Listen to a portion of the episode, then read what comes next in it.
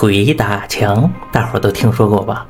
就是在走夜路的时候，我们经常会走入一段循环。之前明明走过的地方，发现过一会儿我们又经过它了，就像有一堵看不见的墙，把我们圈起来了，就怎么走都走不出去。这个情况就叫鬼打墙。鬼打墙呢，是现实中真的存在的，而且这个是有科学依据的。我们平时在走路的时候，其实左右脚步幅有一个微妙的差距。平时我们感受不出来，因为在走路的时候，我们的眼睛会看着路，会去不断调整你走过的路线，让你笔直的走下去。但是，一旦你看不见了，这个时候你走的路就会不断的偏离原来的方向，会形成一个很大的一个圆圈，也就是会围绕着一个中心不断的转圈。这个时候就走入了鬼打墙。而我今天讲的是以前从来没有出现过的一种。新的鬼打墙，在八九十年代的时候，治安没有现在这么好，摄像头呢也没有现在这么多，入室行窃这种情况也是时有发生。有这么一伙贼啊，就是专门入室行窃的。他们在一个地方呢，先选好了一个猎物，选好了一个目标，提前呢去踩了一下点儿，啊，就发现这个地方住着一个中年男士。这个人呢，平时穿的光鲜亮丽的啊，一看就比较有钱。而且呢，这个人每隔几天就要出趟远门，一出去就是十几天。所以他们就盯上了这个人家里。之后啊，在一个月黑风高的夜晚，是伸手不见五指，这家的主人呢也不在，这伙贼就趁这个机会摸进了他家里。这伙人业务很熟练啊，这个锁轻易的就给敲开了，几个人就进去了。原本以为这个钱什么还不放进保险柜里，没有。这家主人这个大大咧咧的，这个钱呢放的到处都是，什么电视机前呢，什么这个茶几上啊，桌子上，写字台上，哪哪都是，而且放的还都不少啊，几千块、几万块一沓的。在那个时候，这个钱都是大钱啊。你说这家主人这么体贴，这帮贼还有什么客气的呢？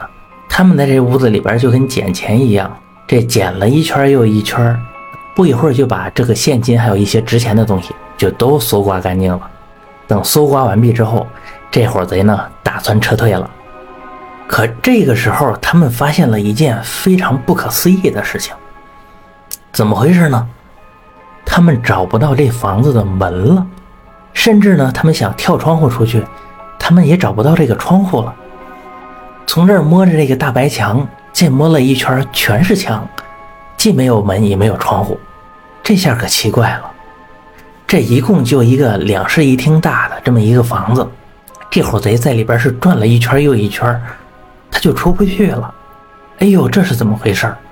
这里边的贼老大呀，就把这个灯开了。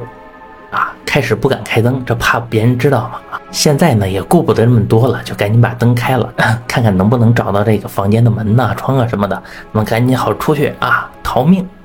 结果一开，发现四周白花花一片，都是墙壁啊，到处都是墙啊！自己怎么进来的？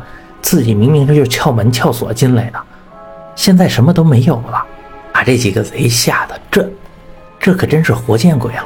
这种时候能遇见鬼打墙，在一个普通的民居里面，几个人困到最后啊，实在受不了了，这个老大就说：“要不咱报警吧。”实在出不去了怎么办？那个时候啊，可没有手机什么的，还好呢，那家条件不错，有了座机，有电话。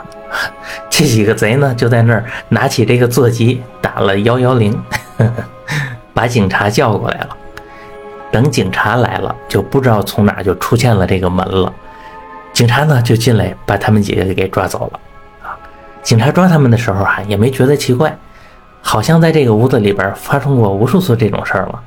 都已经习以为常了，但这几个贼呢？他到最后他也不知道为什么这个门窗都没了，自己被困在一个不到一百平米的一个小房子里。等之后跟我说这个故事的这个朋友他就给我解释，说住在那儿的呢，其实是一个高人。据说他家里放的东西看似杂乱，其实呢是摆了一个阵。这个阵呢和当初诸葛亮摆的那个八卦阵是有异曲同工之妙。这家主人呢，对这些是非常了解，是精研机关秘术。当然啊，这些东西对付几个小贼来说，那是蚊子打大炮，有点大材小用了。你看，这种发生在住宅里的鬼打墙，是不是非常别致？但是小伙伴们也不用怕啊，毕竟你不会去跑去入室行窃的，对吧？今天的故事就讲到这里，我们下期见。